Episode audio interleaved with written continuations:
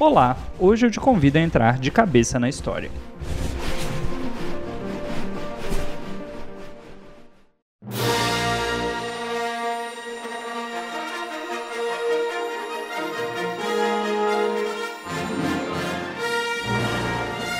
Olá, querido ouvinte, seja bem-vindo a mais um episódio do podcast de Cabeça na História. Hoje nós iremos falar de guerra no Vietnã e nas estrelas.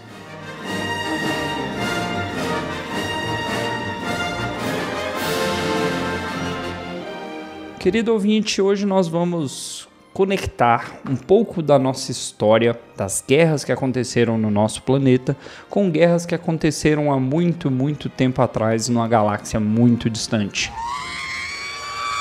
Quando nós falamos de cultura pop, nós temos que lembrar que ela se inspira em muitas vezes em fenômenos, fatos, coisas que aconteceram na vida real. E hoje nós vamos falar de como a guerra do Vietnã e Star Wars estão conectados. A guerra do Vietnã foi um conflito entre o Vietnã do Norte e o Vietnã do Sul no período de 1959 a 1975. Os motivos que levaram ao conflito foram ideológicos e contou com a participação do exército americano de 1965 1965 a 1973. Estimam-se, calculam que entre 1 milhão e meio e 3 milhões de pessoas tenham morrido nessa guerra. Mas o que levou à guerra? O que motivou a guerra? A guerra do Vietnã, ela está ligada diretamente à guerra da Indochina. Durante um longo período da nossa história, países como Inglaterra e França fizeram colônias em países da África e da Ásia. Naquela época, chamado de neocolonialismo, eles buscavam matéria-prima para o seu mercado em desenvolvimento e um mercado consumidor para esses produtos que estavam sendo desenvolvidos. Nesse conflito, a Guerra da Indochina, os vietnamitas vinculados ao Viet Minh haviam lutado contra as tropas francesas para colocar fim ao domínio colonial da França na região chamada Indochina Francesa. O fim da guerra foi estabelecido na Conferência de Genebra em 1954, que definiu a independência do Vietnã. Só que aqui tem um, um pequeno, como eu diria, contratempo. Na época, o Vietnã acabou se transformando em duas entidades com governos distintos. Foi criado o Vietnã do Norte, que era governado por Ho Chi Minh e tinha capital em Hanoi, e nesse caso era aliada à União Soviética, e do outro lado nós tínhamos o Vietnã do Sul, que era governado por Ngo Dinh Dinh. Sim, eu não falo vietnamita, mas é por aí que deve ser. Sua capital era em Saigon e eles eram aliados dos Estados Unidos.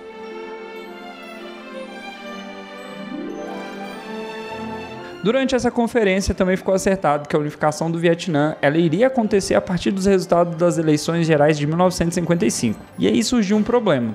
O governo do Sul acabou recusando participar das eleições, alegando não acreditar, e aí vem um bem, assim, talvez, quem sabe, na capacidade do governo do Norte em conduzir eleições livres. É aquele lance de se o voto não for desse jeito, eu não confio na eficiência do voto. Como é bom o socialismo, hein? E isso fez com que as tensões entre os dois lados aumentassem e, de uma certa maneira, a guerra começasse. A gente vai ver que muitos dos guerrilheiros aí da região norte acabaram promovendo ataques contra o Vietnã do Sul. E a guerra meio que aconteceu, não houve uma declaração direta de guerra.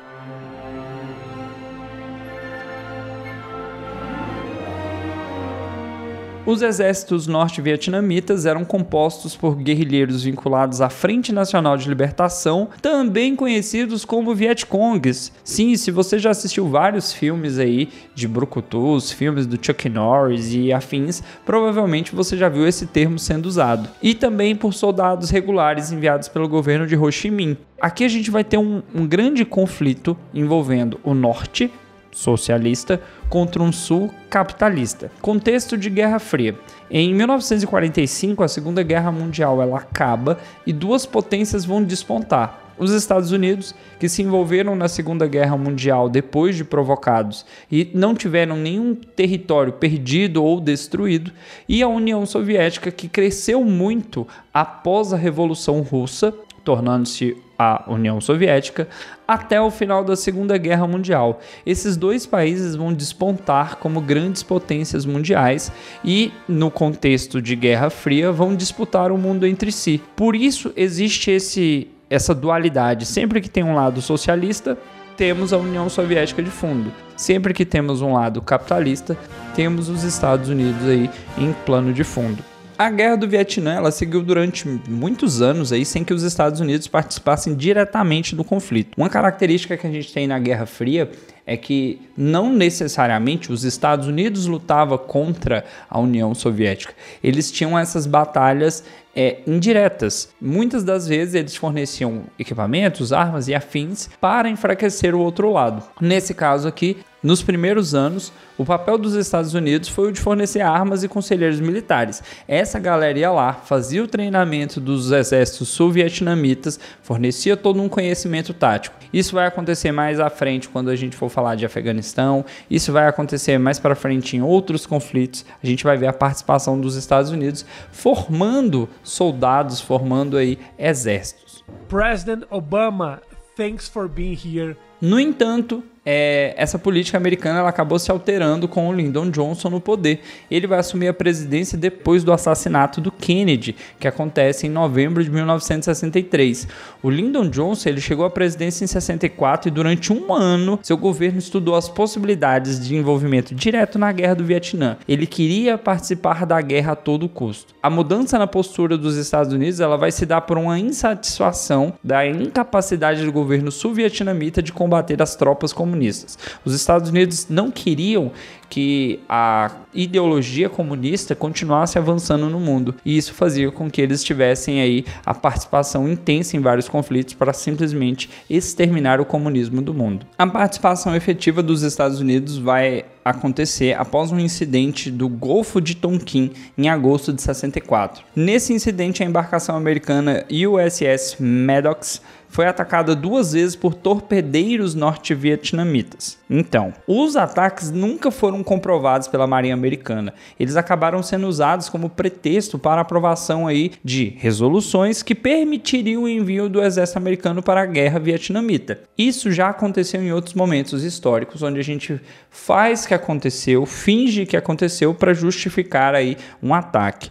Vide os 20 anos de guerra aí do Afeganistão, que a gente não pode garantir que de fato o Trade Center foi, né? Isso é uma teoria da conspiração, tá, gente? Foi atacado pelo Osama Bin Laden, da mesma forma que a gente pode falar da guerra no Iraque, que nunca encontraram essas armas militares, mas mataram Saddam Hussein. Não que esses dois caras sejam pessoas boas ou foram peças boas na história, foram pessoas terríveis, mas uma justificativa dos Estados Unidos para atacar seus países. USA, USA. A participação americana no Vietnã ela foi extremamente polêmica, marcada por muita violência contra os civis em pequenas aldeias no interior do país. As tropas americanas elas usaram bombas incendiárias, como é o caso do napalm, usaram armas químicas como a agente laranja e destruiu plantações, desfolhou árvores de floresta. Tipo assim, tudo que era possível de ser usado pelos Vietcongs para se esconder, os caras saíram destruindo. É, existem alguns filmes como Trovão Tropical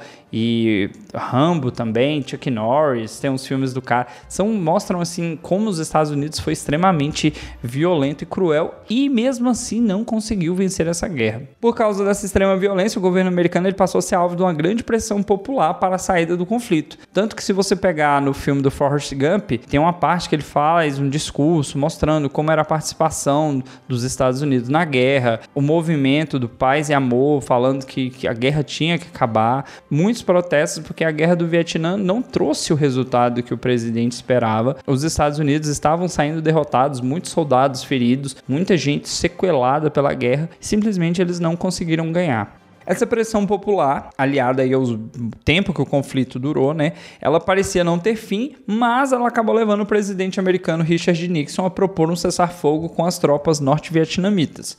E eles assinaram um cessar-fogo, né, da participação americana em 27 de janeiro de 73. E em junho do mesmo ano, o Senado americano aprovou ainda uma emenda proibindo o novo envolvimento do país na guerra. Simplesmente não fazia sentido os Estados Unidos continuar participando dessa guerra. O governo do Vietnã do Sul, que na época era governado por Nguyen Van Thieu, ficou sem o apoio dos Estados Unidos e foi incapaz de conter né, os avanços comunistas. A cidade de Saigon ela foi conquistada e renomeada para Ho Chi Minh pelos comunistas. Com a derrota do governo sulista, o Vietnã ele foi reunificado sob um governo comunista a partir de 76. E como eu disse lá no começo, acredita-se que ao longo do tempo de conflito, de um milhão e meio de pessoas a 3 milhões tenham morrido. Só em soldados americanos foram 58 mil mortos durante os anos de envolvimento na guerra. Deus. E como que a gente conecta Star Wars com tudo isso? Da onde que saiu que Star Wars tem a ver com a guerra do Vietnã? E aqui eu vou abrir aspas para Cláudia Fusco. Star Wars mostra como se organiza uma revolução, um poder paralelo que contesta o governo vigente. Ela é uma pesquisadora de ficção científica em entrevista à revista Galileu. Mostra também como ocorre a quebra de um governo, mesmo que o povo não esteja tão ciente da articulação política. É, a gente tem uma declaração do George Lucas dizendo que se inspirou em fatos históricos para escrever o roteiro de Uma Nova Esperança. É, aqui abre aspas de novo. Na verdade, era sobre a guerra do Vietnã e aquele era o período em que Nixon estava tentando concorrer a um segundo mandato, o que me fez pensar historicamente como democracias viram ditaduras. Ele acabou dando essa entrevista ao Chicago Tribune em 2005. Porque as democracias não são tomadas, elas são entregues. Seguindo aqui, vamos falar mais um pouquinho sobre Star Wars, que, como eu disse para vocês, acontece há muito tempo atrás numa galáxia muito, muito distante. A segunda trilogia de filmes de Star Wars, que cronologicamente contam o início da história, ela chegou nos cinemas entre 1999 e 2005. Essa sequência é a mais politizada da franquia. Ela vai falar sobre os acontecimentos que levaram à ascensão do Império Galáctico. Dentro desse contexto, houve um conflito extremamente importante para a gente entender a política aí da galáxia, que não é bem explicado nos longas. Vai ser só lá nas guerras clônicas que isso vai ser explicado. Ela vai falar de uma disputa entre a Confederação de Sistemas Independentes, que tinha aí um movimento separatista, que queria acabar com a República Galáctica. A gente vai ver bem nesse começo começo que o Senado era extremamente forte, que era extremamente organizado, mas que existia ali um movimento né, de alguns países, nesse caso planetas, que queriam acabar com essa república. Eles viam que a república não atendia às suas necessidades o confronto com as forças separatistas ele fica cada vez mais crítico enquanto a União da Galáxia se fragiliza. A gente vai ter o Palpatine, que é o chanceler da República. Presta atenção que é importante, pessoal. Que ele vai conspirar para prejudicar a imagem dos Jedi e assumir o controle como imperador. É, a gente vê durante os três primeiros filmes que o Palpatine ele vai meio que movimentando ali, né, por trás das cortinas, para que alguns grupos entrem em conflito e o seu principal problema, né, para chegar ao poder, os Jedi Jedi sejam enfraquecidos. E aí começa a história dos protagonistas de Star Wars, que são os Skywalkers. E a gente vai ver aí como que esses caras vão chegar ao poder, como né, o Anakin, que é o grande nome aí de Star Wars, vai começar a sua saga e vai se transformar nesse grande herói e vilão da saga.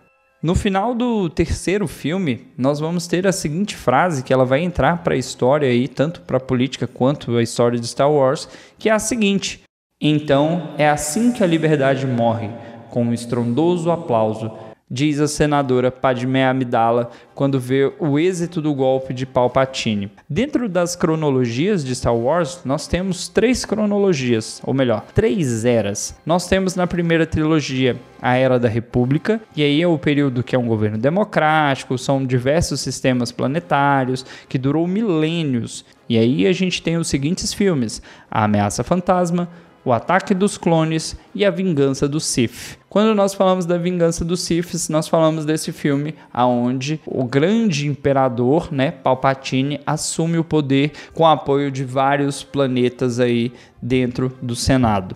Já a fase da rebelião é aquela que a gente conhece como a saga clássica de Star Wars, os três primeiros filmes. A galáxia vive uma ditadura e não existem mais Jedi para promover a paz. A estrela da morte é a grande arma destruidora de planetas uma ameaça do império. Nós vamos ter o surgimento aí da aliança rebelde que vai trazer de volta a liberdade do povo. E aí nós temos os filmes conhecidos como A Nova Esperança, O Império Contra-Ataca e O Retorno de Jedi.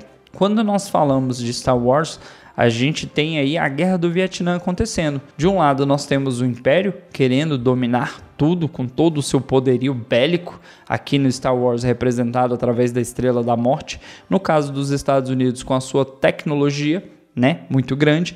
E do outro lado, nós vamos ter os Vietcongs, que seriam aí os Ewoks, com pouca tecnologia, bem rudimentares, mas usando de inteligência.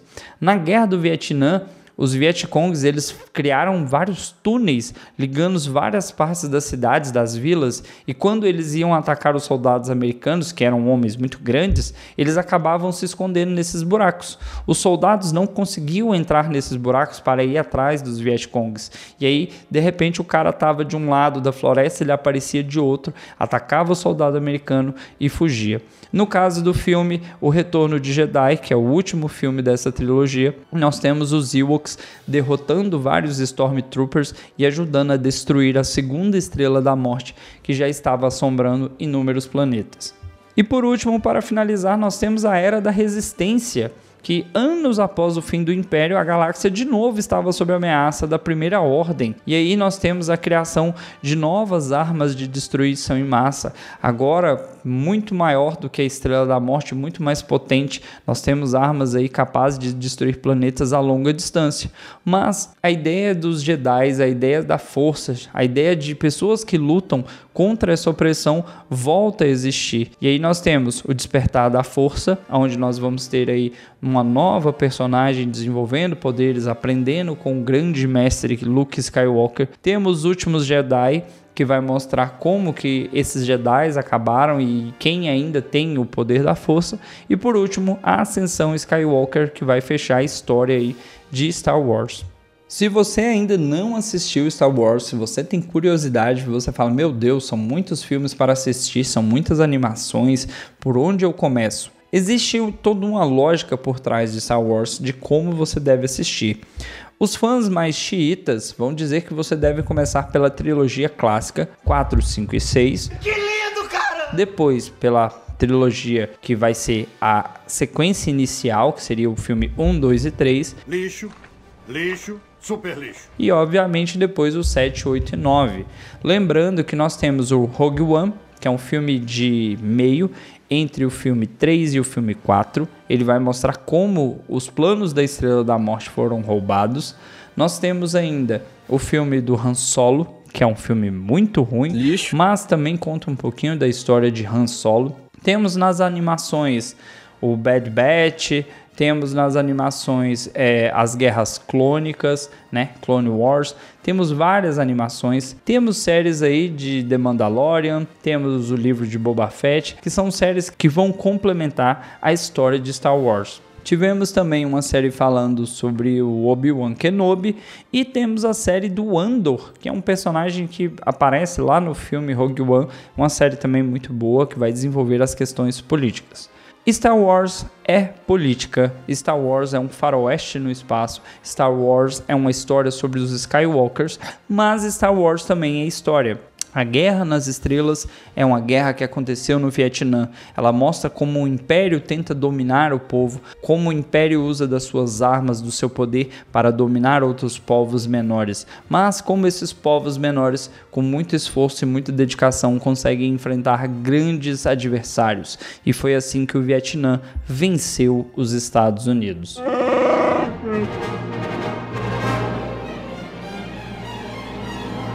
Se você chegou até aqui e você gostou desse episódio, deixa aí o seu like em todas as redes sociais, compartilhe o episódio. Se você ainda não deu cinco estrelinhas no Spotify, faz esse favor aí pra gente, divulgue o episódio. Eu gostaria que esse episódio chegasse a mais e mais pessoas. Eu faço esses episódios aqui com muita dedicação e muito carinho para vocês e agradeço de coração a todos aqueles que já compartilharam e escutam assim que sai o episódio. Eu faço esse episódio para vocês. Obrigado, meus queridos queridos, e até a próxima. Tchau, tchau.